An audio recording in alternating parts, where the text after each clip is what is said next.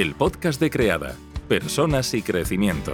Tu espacio en el que Miguel Ángel y Rocío te acompañan a reinventarte personal, familiar y profesionalmente.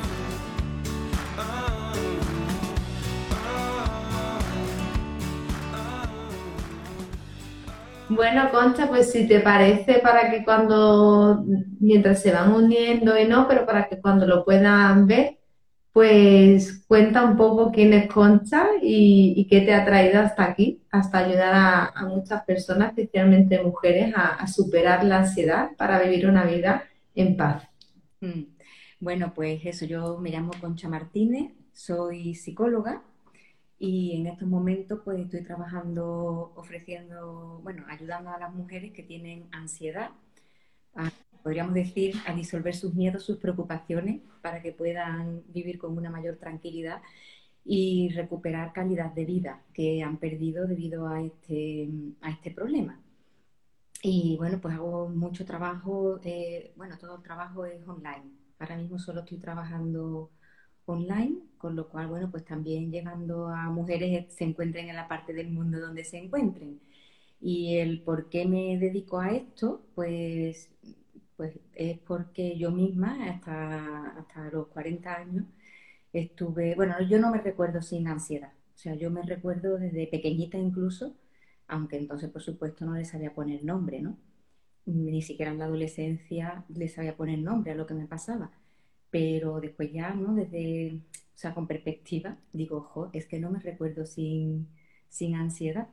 Y, entonces, bueno, el motivo de dedicarme a esto es precisamente por ese, porque cuando yo la superé, ¿no? La dejé atrás, mm, además de forma permanente, ¿no? Ya hace bastantes años de, de, desde, desde, esos 40 años en que parece que fue un número mágico a partir del que se, se quedó atrás en el tiempo. Y bueno, el hecho de haberlo superado yo fue lo que me llevó a querer ayudar sobre todo a mujeres y a, también a poder superarlo. Y, bueno, ¿por qué mujeres? Entre otras cosas porque también es verdad que fueron las, principalmente mujeres las que iban llegando a recibir mi ayuda. Y bueno, también es verdad que el doble de mujeres que de hombres padecen este problema. O sea que mm, no sé exactamente, bueno, no se sabe exactamente si es porque verdaderamente eh, el doble de mujeres que de hombres la padecen o porque las mujeres tienen menos dificultad o menos obstáculos a la hora de pedir ayuda y, son, y también exteriorizan más el problema. También puede haber un sesgo ahí de pensar que el doble de población, o sea, el doble de mujeres que de hombres padecen este tipo de problemas, pero también puede haber una parte que está oculta y es esta, ¿no? que los hombres a lo mejor pues no quieren reconocer o no quieren exteriorizar o pedir ayuda por, esto. Y bueno, en realidad eso, en mi caso, mm, el, superar la ansiedad y tal fue algo que, me llevó también a, cambiar de profesión. O sea, que, incluso esta, esta motivación que, sentí eh, para ayudar a otras personas con lo que a mí me había resultado también tan eficaz, pues me llevó incluso a eso, a cambiar de profesión y, dejar atrás un, puesto de, funcionaria, ¿no? Es que se dice pronto que no te recuerdas viviendo sin ansiedad y que hasta los 40 años no pasara a, esa otra forma de vida, ¿no? Con más paz, confianza y, seguridad. Entonces, bueno, creo que es un regalo el que tú le haces a, otras personas, sobre todo a mujeres acompañándolas, porque saben lo que es estar ahí y la ayuda va más allá de lo meramente profesional o, lo meramente teórico, es una ayuda profesional que, que bebe de la teoría y de quien ha pasado por esa situación. Por eso yo creo que tu acompañamiento es mucho más rico. Así que, bueno, y cuando hablamos de ansiedad, ¿qué nos estamos refiriendo? Concha, que creo que todavía muchas personas, y, y yo la primera, hasta que no tuve una persona muy cerca que, vivía ansiedad y, yo pensaba que ansiedad eran solo ataques de pánico. En aquel momento, eh, para mí, asociaba ansiedad a ataques de pánico. Y cuando esa persona, pues, eh, cercana, se dio de baja y estaba muchos meses, no es que está con ansiedad, no la llame, y, yo era como, ¿pero qué es eso? que es tan grave y que le impide que no puede salir de casa? Claro, a partir de ahí empecé a conocerla, pero te hablo de hace muy poquito. ¿Y qué es cuando hablamos de ansiedad? Bueno, la ansiedad como problema, ¿no? Que es lo que estás nombrando tú, porque bueno, ahora hago la distinción. La ansiedad como problema es verdad que puede llegar a ser muy limitante. Y, o sea, para la persona, ¿no? Y incluso eso, por dejar de trabajar, dejar de estudiar, dejar de hacer un montón de actividades. Entonces es verdad que puede llegar a limitar un montón, como bien estás diciendo. Y bueno, la ansiedad, la ansiedad en realidad, eh, bueno, podemos decir que es una emoción o un estado emocional y, que, o sea, lo que es es miedo, o sea, también es la emoción del miedo, al anticipar una situación futura desagradable o temida. Entonces, en realidad podemos decir que es un miedo imaginado. Es el miedo ante una, la posibilidad de que ocurra algo que para la persona ha considerado peligroso.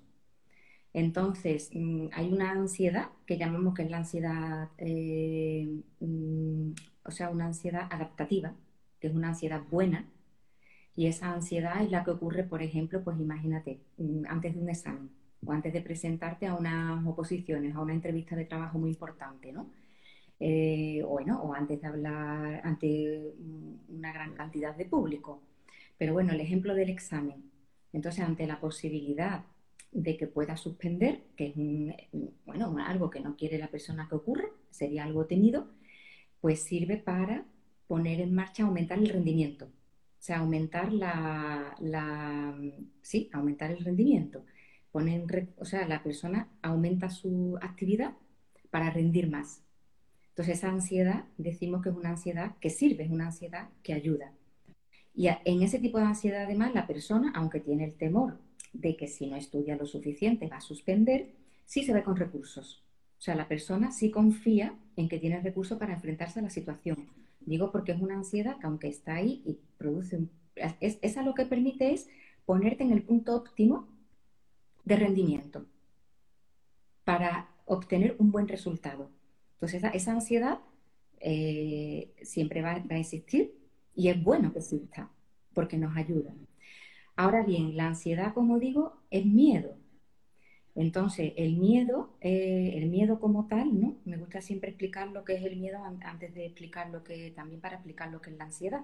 Entonces, el miedo es una emoción, bueno, básica es porque nacemos con ella, todos tenemos, todos los mamíferos además, no solo los humanos, es una emoción universal que nos avisa, se pone, o sea, que se activa para avisarnos de que existe un peligro del que nos tenemos que defender o poner a salvo.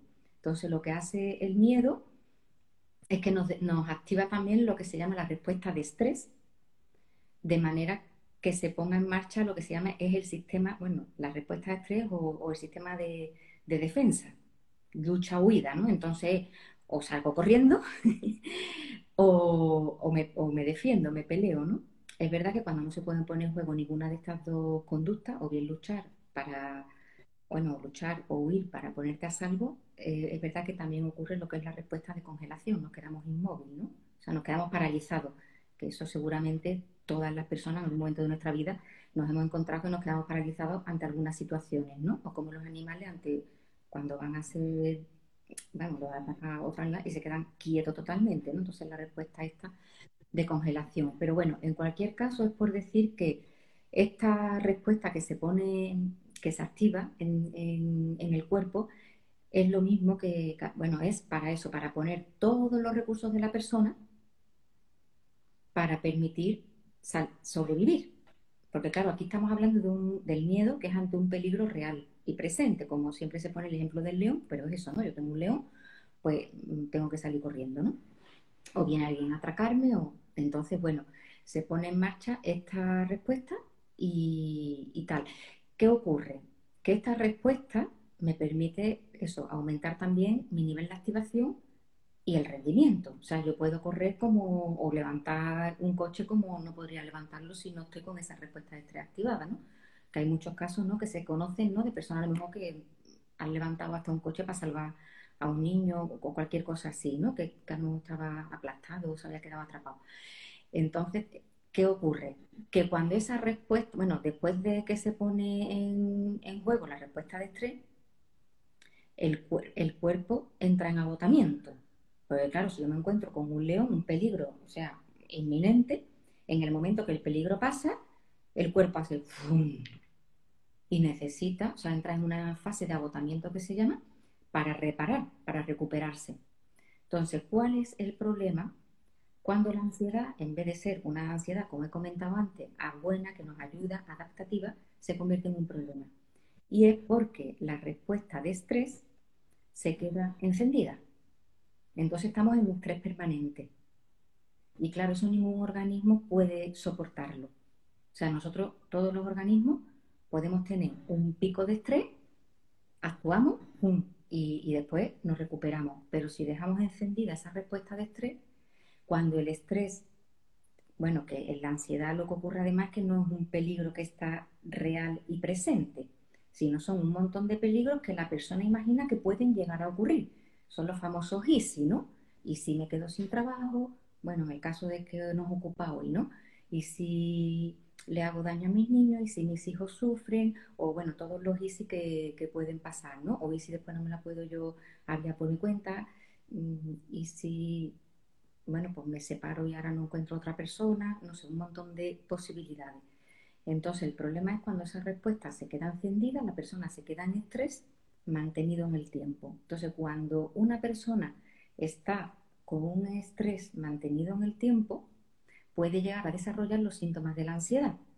Y bueno, la ansiedad como problema, que es lo que estamos hablando aquí, pues, pues eso, la sintomatología principal es que hay mm, o sea, pensamientos repetitivos, por ejemplo, de preocupación y un, y un nivel de inquietud interna, de intranquilidad.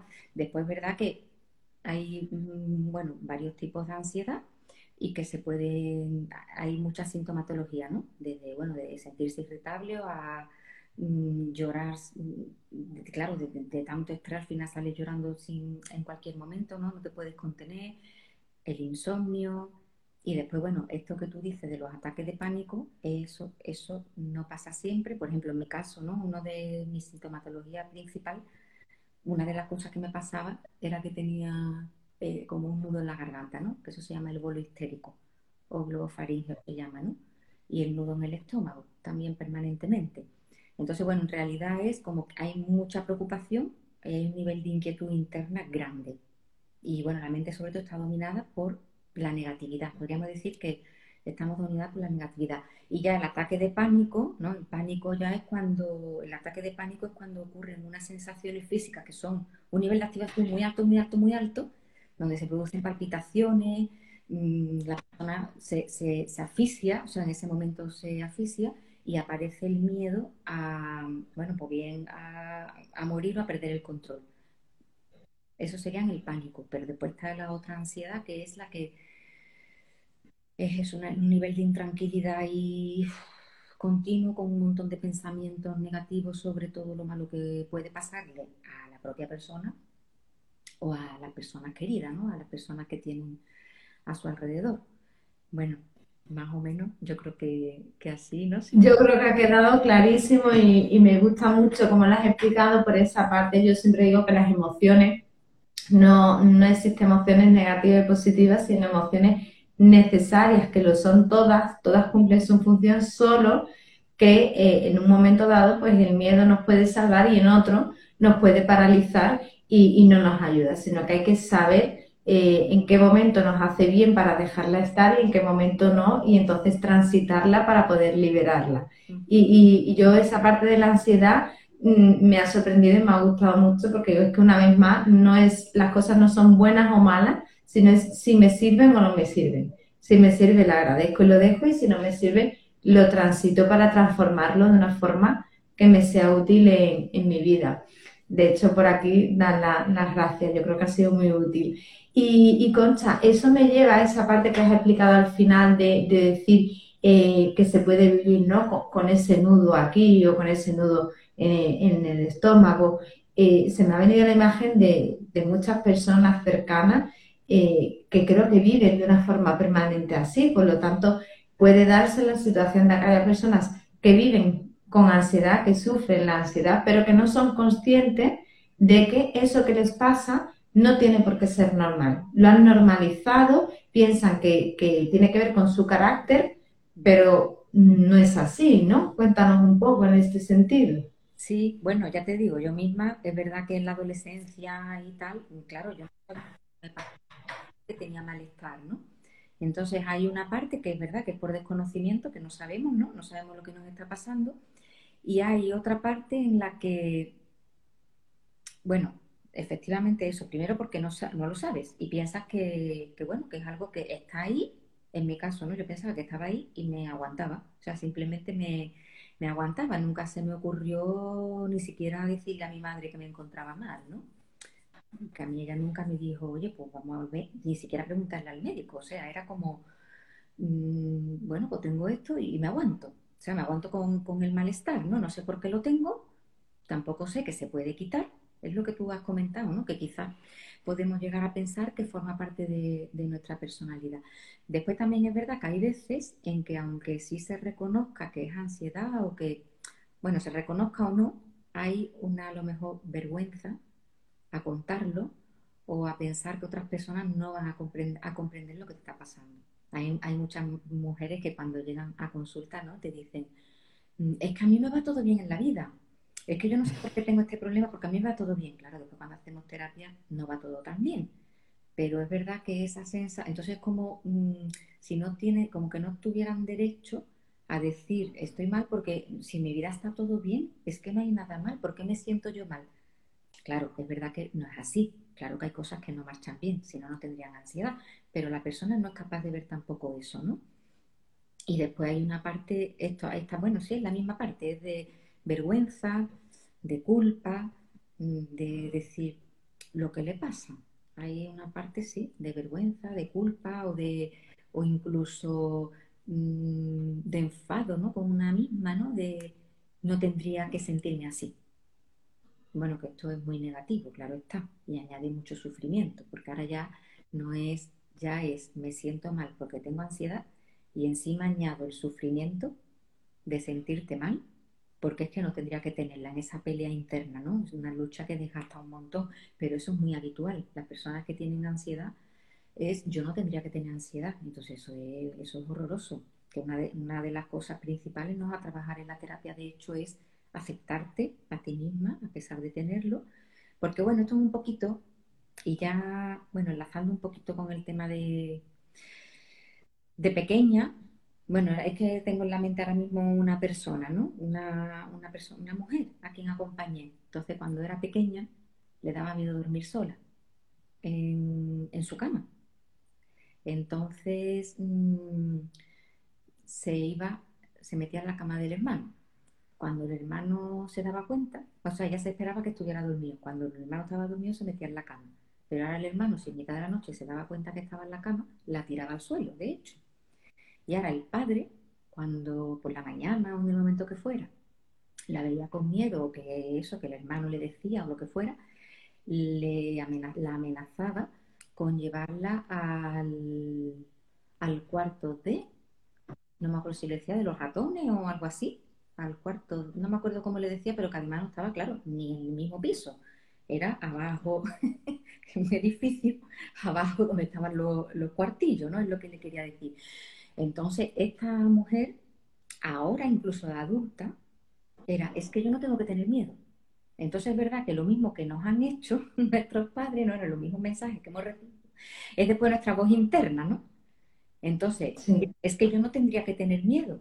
Mm, bueno, lo tienes, entonces esta pelea con una misma y que realmente esa pelea proviene, bueno, pues de esa voz que estaba externamente que no te permitía tener el miedo. Claro, es que en esa infancia, en esa primera infancia, somos mentes absorbentes y ahí mm, nos creamos un mundo en base a lo que nos han dicho y ya todo tiene que estar en ese molde.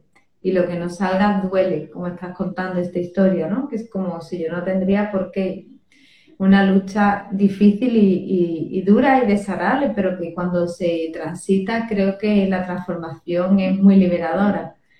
¿Por qué, Concha, la ansiedad todavía es un tema tabú del que tampoco se habla y se conoce? ¿Es por esta vergüenza, es por esta sensación de culpa o crees que hay algo más?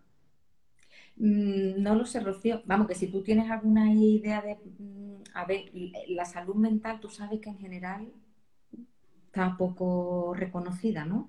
De hecho, hacen falta, bueno, ahora se está, ¿no? Se está comentando ya en el Parlamento, y, pero es verdad que la salud mental hay muy poquitos recursos para ella. Mm, se atiende mucho a nivel de fármaco, cuando realmente no son la solución, ¿no?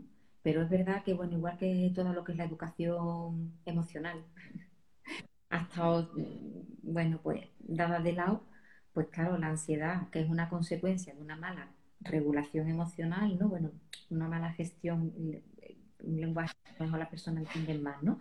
Pero de una mala regulación, entonces, claro, es que es mundo emocional fuera. Mm. vivimos de espaldas al mundo emocional, cuando realmente, como decías bien antes, las emociones son necesarias, son útiles y lo que nos aportan información de qué necesitamos. y, y gracias a las emociones tomamos decisiones. Yo siempre lo recuerdo, o sea, gracias a ellas somos capaces de tomar decisiones en una dirección u otra. Por aquí nos dicen que, la pandemia ha normalizado un poco la ansiedad porque todas las personas hemos estado en una situación difícil. Yo, yo también creo que, que la salud mental evidentemente está muy dada de lado y que la pandemia ha ayudado mucho a empezar a normalizarla y a, mm, creo que ha venido como si fuera algo que estábamos tapando debajo del agua y después de haberla tapado mucho tiempo es como que ha salido a flota, es decir, a ver, que todas las personas sois seres emocionales y, que, bueno, pues igual que teniendo un cuerpo, hay momentos en los que duele una parte del cuerpo y otras veces duele otra, a nivel em, mental, a nivel emocional, pues hay unos momentos en los que nos sentimos pues con más fuerza, con menos y, la importancia de, de, transitarla. Yo creo también, Concha, que en esto de que sea tabú, eh, juega un papel importante que es algo que padecen eh, más las mujeres que los hombres. Entonces, todo lo que padecen los hombres eh, se ha investigado y se ha normalizado siempre mucho más por, la sociedad, la cultura en la que vivimos, no justo no. todo lo que tenga que ver con el hombre, mm, con lo masculino, se le ha dado más prioridad porque, claro, estaban, dirigían los hombres, ¿no? Entonces, estudiaban, investigaban, eh, hablaban sobre aquello que les tocaba, aquello que no les tocaba no lo consideraban importante. Yo creo que, eso también juega un papel importante y también esa parte que, que tú dices de tengo que estar bien. Es como si tengo casa, si tengo trabajo, si tengo, parece que si tengo lo material, no tengo derecho a no sentirme plena. Mm. Y, la vergüenza creo que juega un papel importante, al menos las personas que conozco no, no lo hagan, como pues estoy resfriado, eso sí, pero estoy con ansiedad, eso no, porque parece que quien tiene ansiedad o quien tiene depresión se la ha causado ella misma. O es débil, ¿no? O se asocia con soy una persona débil, también con creencias que por supuesto no son ciertas, ¿no? Pero puede que la asocie también a soy una persona débil, si fuera fuerte estaría bien, tendría ansiedad, tendría depresión, depende, ¿no? Incluso podríamos hablar de los distintas, eh, o sea, problemas de salud mental, no solo la ansiedad, aunque ahora estamos hablando de la ansiedad, ¿no? Pero sí, sí, sí, totalmente de acuerdo. Y vamos, y también de acuerdo con, este apunte que hacen, ¿no? De que también en, vamos, en todas las enfermedades físicas y todo, también se ha estudiado, claro, mucho más. También me sorprendió una vez que me enteré cómo los infartos dan de distinta manera los hombres que las mujeres, pero que está estudiado cómo dan en los hombres y que además la intervención debe de ser diferente. Y bueno, en fin, que sí, que, cuando me enteré de eso fue como wow. Y es verdad que en las mujeres está todo mucho menos investigado. Mm. Sí, bueno, ahí estamos, cada vez dando más voz, porque cada vez estamos más en, todos los ámbitos de, la vida y en todas las partes profesionales. Quería preguntarte, habla de creencia y has hecho referencia a la anécdota de, esta mujer, a, la historia que vivió. ¿Qué papel juegan las creencias eh, en esto de, la ansiedad, en que se genere más o se genere menos? Bueno, yo creo que tiene, vamos, tiene muchísimo que ver, claro. A ver, la ansiedad, a mí me gusta decir, ¿no? Que para que en realidad mm, la, si fuéramos a, única, a una única causa de la ansiedad, ¿no? o a lo que es, eh, a mí me gusta decir que es el conflicto interno entre lo que una persona necesita y lo que cree, ahí es donde entran las creencias, que puede por capacidad o debe hacer, bueno, por temas éticos, morales o por que haya en su cultura o en su entorno familiar, ¿no? Entonces ahí es donde entran las creencias. Entonces muchas veces, bueno, pues desde que una persona piense que no es capaz, mm, yo qué sé, por ejemplo, eh, bueno, si tú quieras poner ejemplo, ¿no? Del tema que nos ocupa con, las personas que tú trabajas, ¿no? Y de tu comunidad, pero claro, las creencias, mm, el problema que tienen es que las tenemos y que creemos que son ciertas, las tenemos desde pequeño normalmente, no las solemos cuestionar y, o sea, no las cuestionamos, pero realmente nos están haciendo mucho daño cuando realmente no tienen por qué ser ciertas. ¿no? Entonces, vamos, una creencia, por ejemplo, ¿no? Eh, tengo que hacer las cosas perfectas. Bueno, es que eso es una creencia. Y claro que es cuestionable, entre otras cosas porque nadie puede hacer todo perfecto, ¿no? Y entonces, bueno, que igual que o tengo que agradar a todo el mundo, o, o incluso eso, no me puedo separar porque si me separo estoy fracasando. Son creencias. Entonces, el problema realmente es que se dan por ciertas y no se cuestionan cuando realmente no tienen por qué serlo. De hecho, la mayoría de las veces no lo son. Y claro, también nos producen mucho sufrimiento, mucho malestar. Pero a mí te digo, yo sobre todo me quedaría con esta idea, ¿no? Es ese conflicto interno entre lo que yo realmente estoy necesitando hacer y lo que creo que puedo o no puedo hacer. Vamos, bien porque no me siento capaz o porque creo que no puedo a nivel mm, ético, ¿no? A nivel de, de moralidad. No sé si quieres ahondar en este tema, pero un poquito sería, y bueno, que las creencias vienen normalmente, pues, pues eso, de las relaciones que tuvimos en nuestra infancia, y ahí es donde aprendimos o establecimos esas creencias de quiénes somos, cómo somos, también cómo es el mundo, ¿no? Y cómo son las relaciones.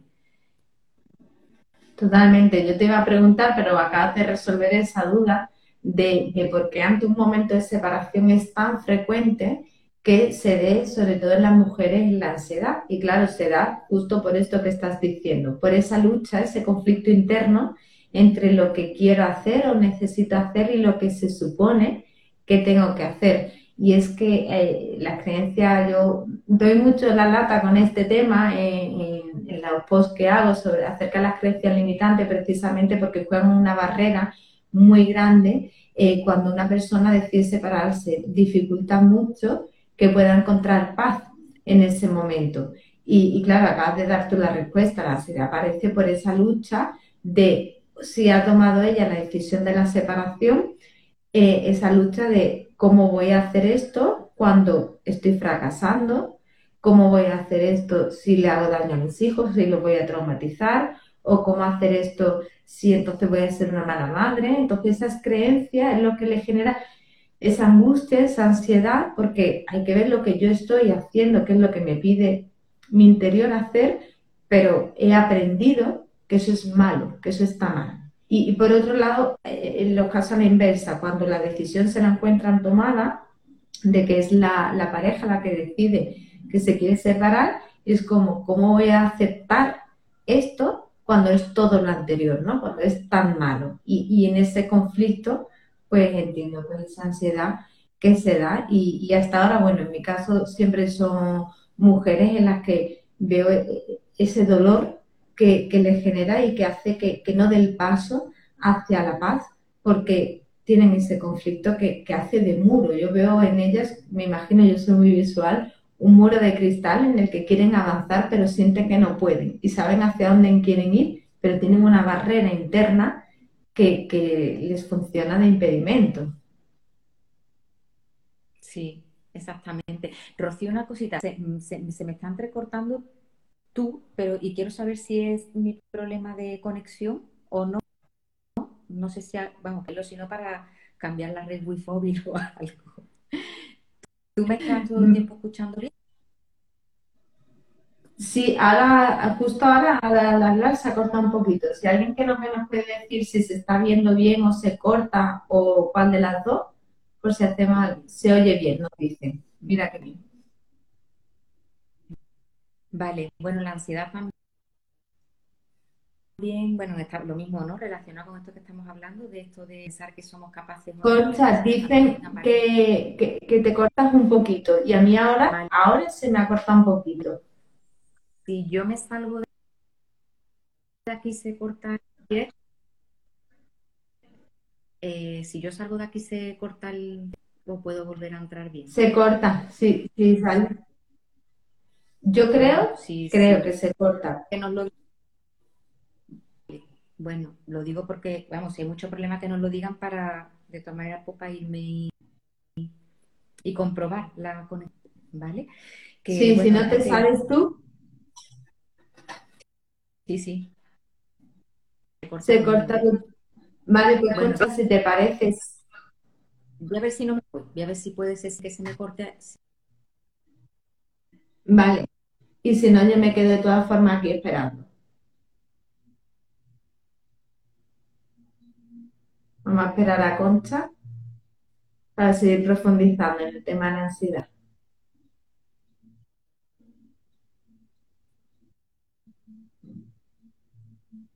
Gracias por contestar y darnos las pistas de que se le va cortando.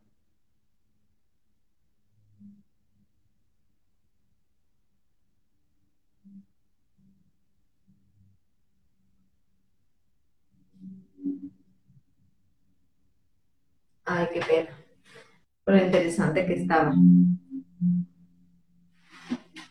A ver cómo puedo hacer esto. Vale.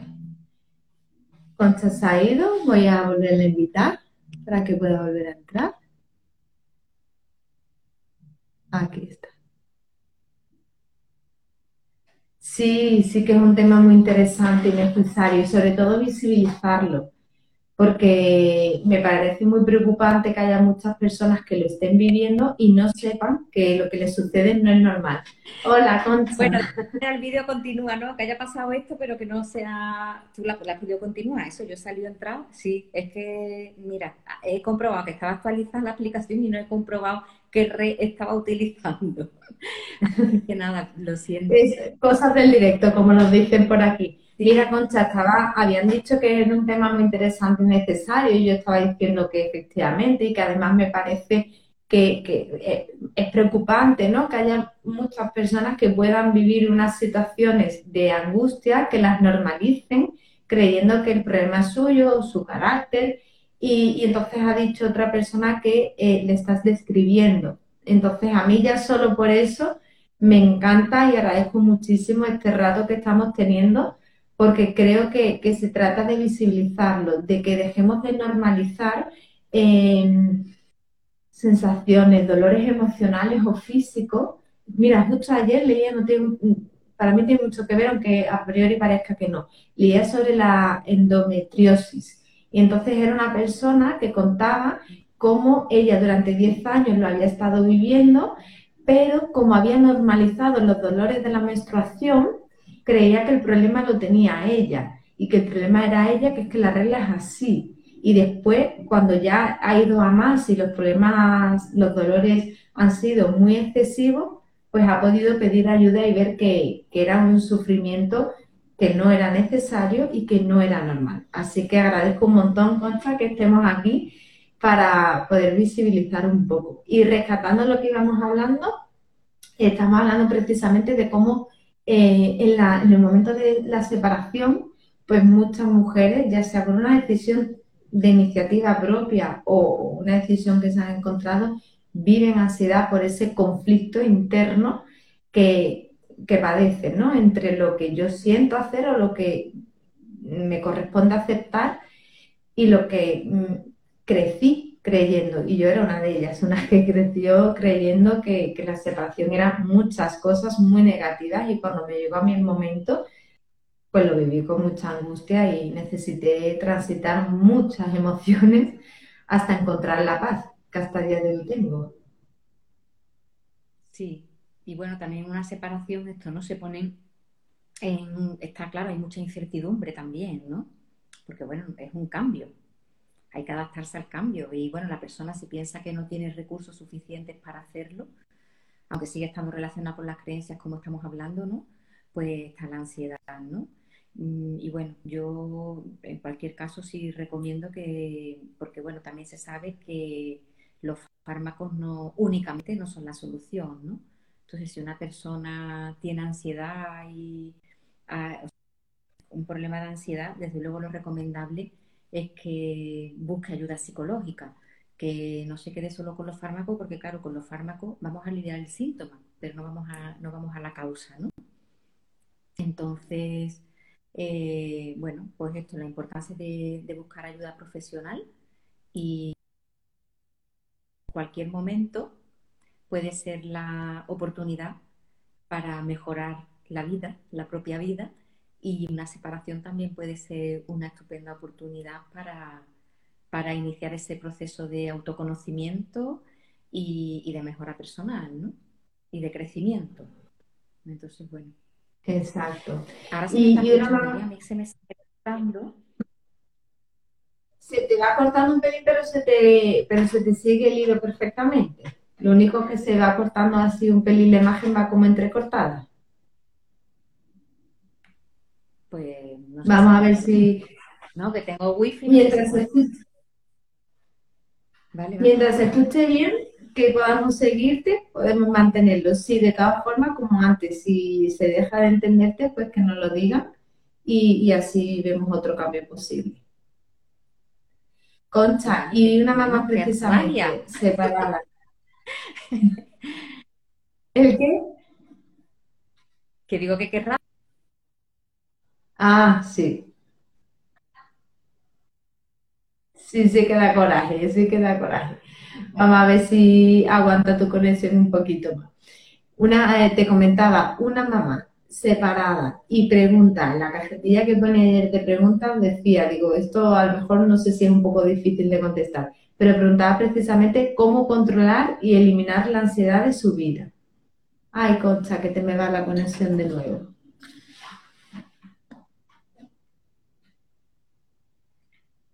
Qué bien que te hayan servido las explicaciones de Concha. Ahí se le ha ido la conexión. Qué rollo. Vamos a darle unos segundos a ver si, si vuelve, que estaba muy interesante. Sí, a mí se me ha cortado. Yo la veo, pero está ahí congelada. Vamos a esperar un poquito.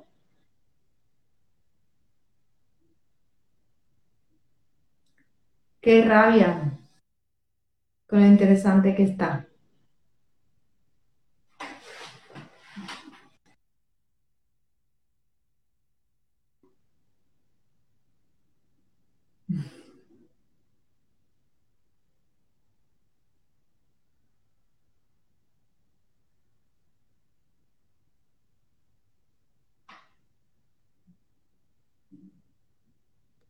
Aquí nos dice Concha que sí, que sale y vuelve a entrar.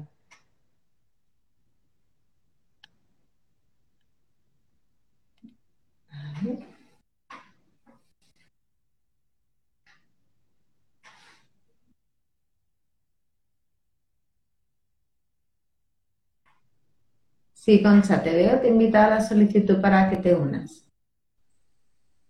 Ay, a ver si por fin. Vamos a ver. en los dos últimos directos, vamos, el anterior directo y este, vamos, el otro lo tuvimos que cortar.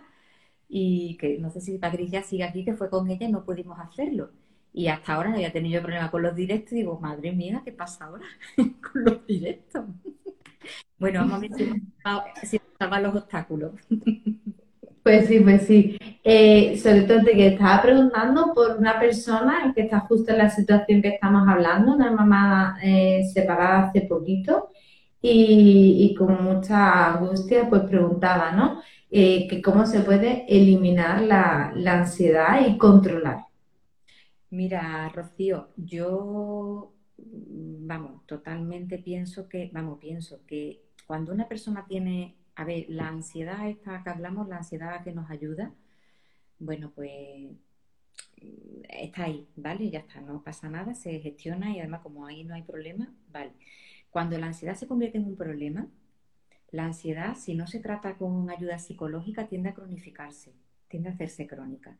Entonces es muy difícil, es muy difícil que una persona sola sea capaz de resolver un problema de ansiedad, lo que está en el fondo. Porque mm, si, si o sea, la mayoría de las personas que vienen a terapia, ¿no? Eh, es la lucha entre lo que saben que tienen que hacer y lo que hacen, podríamos decir, ¿no? Entonces, claro, eh, no, es tan, no, es, no, es tan, no es tan fácil como leer un libro de autoayuda o como leer un artículo o leer un libro donde nos digan lo que tenemos que hacer.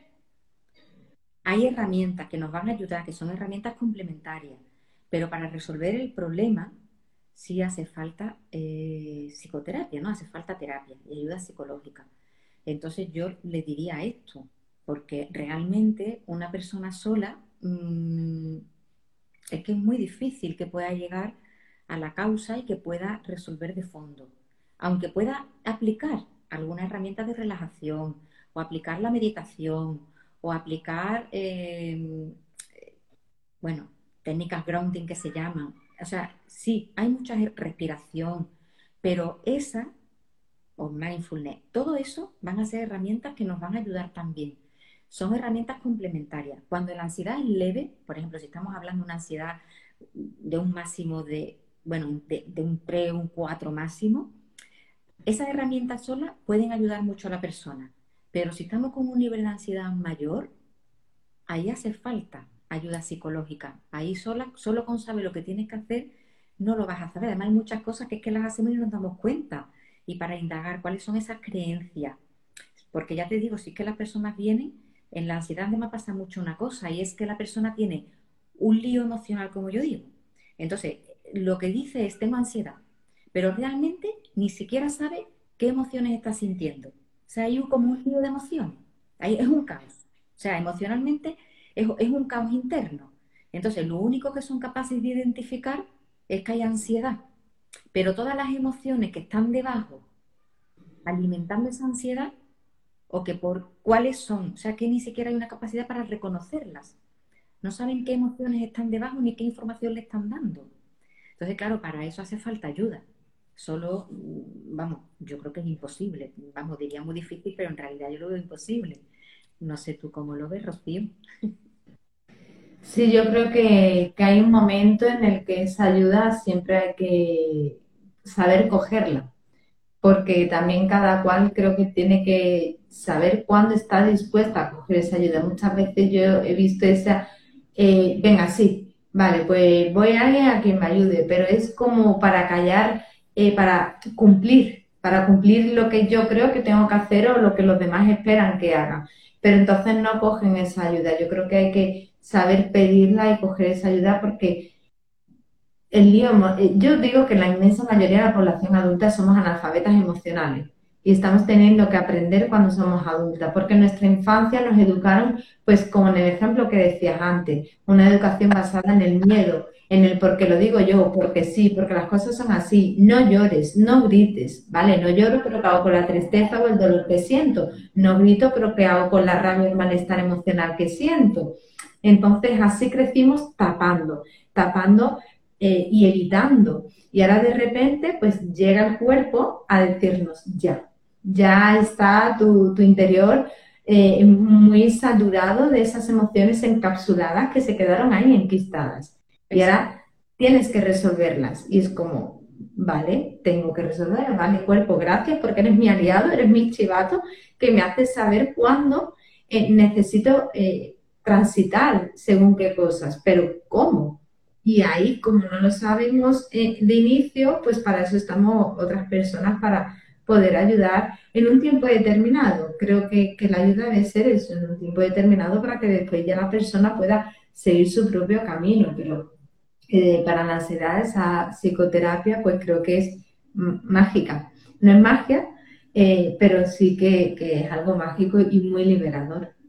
Y, antes de terminar, De manera también, Rocío, verá, también por si alguien quiere, ¿no? La persona que ha preguntado, que en mi página web, en tuvidasinansiedad.com, que bueno, desde mi perfil también pueden acceder, desde el enlace de la bio pueden acceder, está una guía gratuita que es, bueno, en concreto es cómo aplicar una técnica, que es las técnicas de liberación emocional, para aliviar las sensaciones físicas de la ansiedad.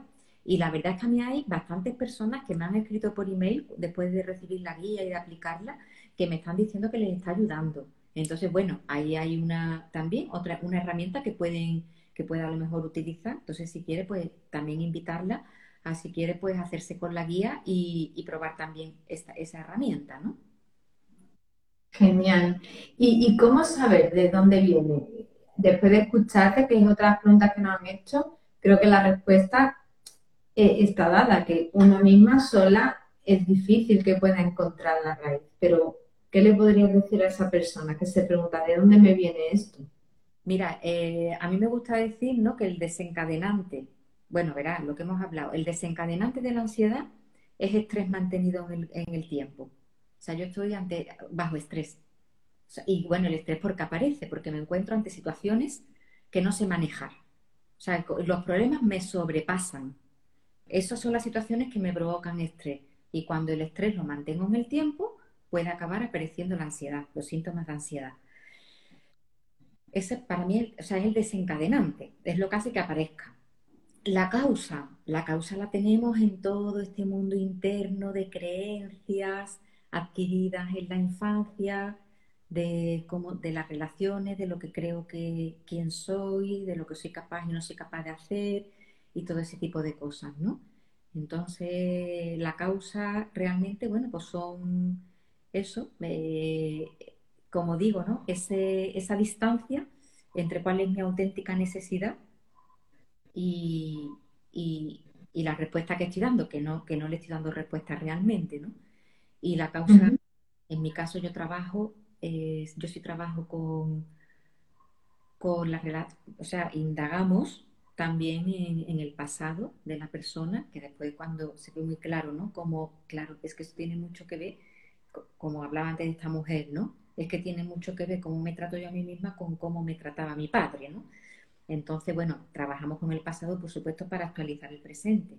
Y siempre partimos del presente, pero es verdad que hay una indagación para ver cómo se configuró eh, el problema, ¿no? El origen está, está atrás. Está, por supuesto, está atrás en la infancia, adolescencia, ¿no? Eh, Rocío, no sé si vas a terminar ya, lo digo porque como también había alguna persona que había hecho alguna pregunta, creo, en la cajita, ¿no? Por también darle respuesta. A mí me gusta dar respuesta cuando preguntan. Mira, pues tiene que ver con, esta que nos hacen, ¿vale? Te hago las dos para que puedas contestar que antes que se acabe, que se va terminando ya el tiempo. Por un lado preguntaban que cómo tratar la ansiedad en los niños y las niñas y por aquí nos preguntan eh, cuando la ansiedad se da eh, en tu hija de 14 años por problemas de traición de amigas del cole. ¿Vale? Son dos preguntas distintas. Una preguntaba cómo tratar la ansiedad en los niños y niñas y, esta de una niña de 14 años. Bueno, de todas maneras, mira, a esta segunda pregunta de la niña de 14 años, como bien dice también una compañera mía de profesión, también que está, tiene cuenta en Instagram, esa respuesta no la puedo contestar ahora mismo por aquí. O sea, eh, eh, hay que conocer el caso mucho más en profundidad. O sea, pues aquí podemos hablar de cosas generales, pero no de un caso concreto. O sea, no, tengo más, tampoco tengo más datos, ¿no? Habría que saber un poquito mejor la particularidad del caso para poder, para poder responder, ¿no? Eh, en cuanto a cómo tratar o cómo abordar la ansiedad en los hijos, ¿era? En los niños y las niñas, sí. Vale. Bueno, eh, si cuando los niños y niñas tienen ansiedad, Rocío, de algún, o sea, hay miedo. De alguna manera su sistema de, su alarma está activada, es lo que hablamos antes, su sistema de alarma está encendida. Entonces yo creo que ahí es una buena oportunidad, bueno, por dos cosas, ¿no? Por una parte, la revisión de los propios padres, bueno, padre-madre o las personas que estén cuidando a, niño o niña que sea, revisar qué relación tienen con él, con ella, en cuanto, por ejemplo, imagínate, ¿no? el niño viene con unas notas y yo le estoy pidiendo que saque más notas. O sea, revisar también el nivel de exigencia, revisar también si estoy sobreprotegiendo, si yo estoy transmitiendo miedo. Ten cuidado que no sé cuánto, que te puede pasar, esto es peligroso. ¿eh? O sea, quiero decir que yo creo que es una oportunidad, entre otras cosas, para revisar. O, imagínate, hay muchas discusiones en casa, hay un ambiente de tensión continua. pues claro, el niño tiene el sistema en alerta, pero porque realmente están pasando cosas que son reales. Entonces, por una parte, yo creo que es una, es una excelente oportunidad para hacer una revisión de cuál es el ambiente, cuál es el contexto que rodea y qué tipo de mensaje estoy yo dando. Por otra parte, cuando el niño tiene ansiedad, una cosa muy importante, muy importante, que lo hemos hablado antes, es validar, validar su miedo y acompañar su miedo. O sea, no decirle que no lo tenga, sino escucharlo, atenderlo y calmarlo. O sea, el niño si tiene esa ansiedad es porque no sabe regularse. Entonces, bueno, pues ahí lo que tenemos es que calmar, que contener, hacerle saber que estamos ahí para él, que lo vamos a ayudar, que está a salvo, darle recursos. También, claro. Entonces, sí, es como irlo acompañando a desarrollar recursos. Bueno, este tema podría ser, imagínate, otro directo completo, ¿no? Nada más que para hablar cómo, cómo abordarla. Ayudarle también, por ejemplo, esta misma herramienta que he comentado antes, que yo es una herramienta que uso mucho en terapia, la de las técnicas de liberación emocional, con los niños va muy bien. También para que, para liberar las emociones de miedo y para relajarlos, ¿no? Eh, pero bueno, sobre todo, no decirle no tengas miedo, eso es una tontería. Mm, escucharlo, validar su emoción, comprenderlo, acompañarlo, incluso, por ejemplo, imagínate, ¿no? Pues yo también sentiría mucho miedo si estuviera en tu situación o si pensara esto que tú estás pensando, pero también a lo mejor lo que está pensando no es real, entonces ayudarlo a desmontarlo, ¿no? Y acompañarlo a desarrollar los recursos, en fin. Ya te digo, esto daría para otro directo en realidad, pero no sé si así está más o menos una mínima respuesta. Yo creo que sí, me quedo con en esa respuesta con dos pilares básicos. Uno, revisar el contexto que está viviendo, lo que está recibiendo, entonces revisar pues si es en caso de separaciones, pues si hay conflicto de lealtad, si la estructura familiar no ha habido integración de la nueva y, la adaptación no se ha dado, eso le genera inseguridad. Entonces, revisar el contexto y segundo, mientras estamos revisando el contexto, ir validando. En cada momento de miedo, pues esa validación que tú has ido contando y no restar importancia, sino darle la importancia que para él o ella tiene, que es mucha y muy grande. Bueno, Concha, me ha encantado, creo que ha sido un directo muy útil, con mucha información de valor. Y si algunas personas que, están en esa situación, además de descargarse eh, la guía que está en tu página web, Tu vida sin ansiedad, eh, pueden trabajar individualmente contigo, pero creo que estás preparando un grupo, ¿no? Donde pueden también, o un taller, hay algo que te traes entre manos, cuéntanos. Sí, bueno, no sé ahora mismo cuándo estará, cuándo lo lanzaré, pero sí habrá un taller cortito de, unas tres horas o así, para dar claves tan, bueno, para comprender qué es la ansiedad y dar claves para, para superarla, ¿no? Entonces, bueno, ya si me siguen, pues ya cuando se lance lo, verán, ¿no? En mi cuenta. Estupendo, pues que te sigan y yo lo compartiré también porque me parece que es muy importante y muy útil y que contigo pueden superar con mucha facilidad ese problema que, que es fácilmente superable pero muchas veces costoso a nivel emocional, pero muy necesario.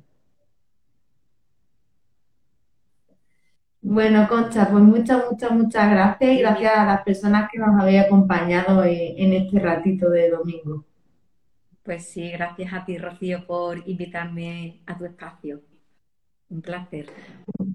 Un abrazo inmenso. Que tengáis buen final de domingo. Chao. Chao.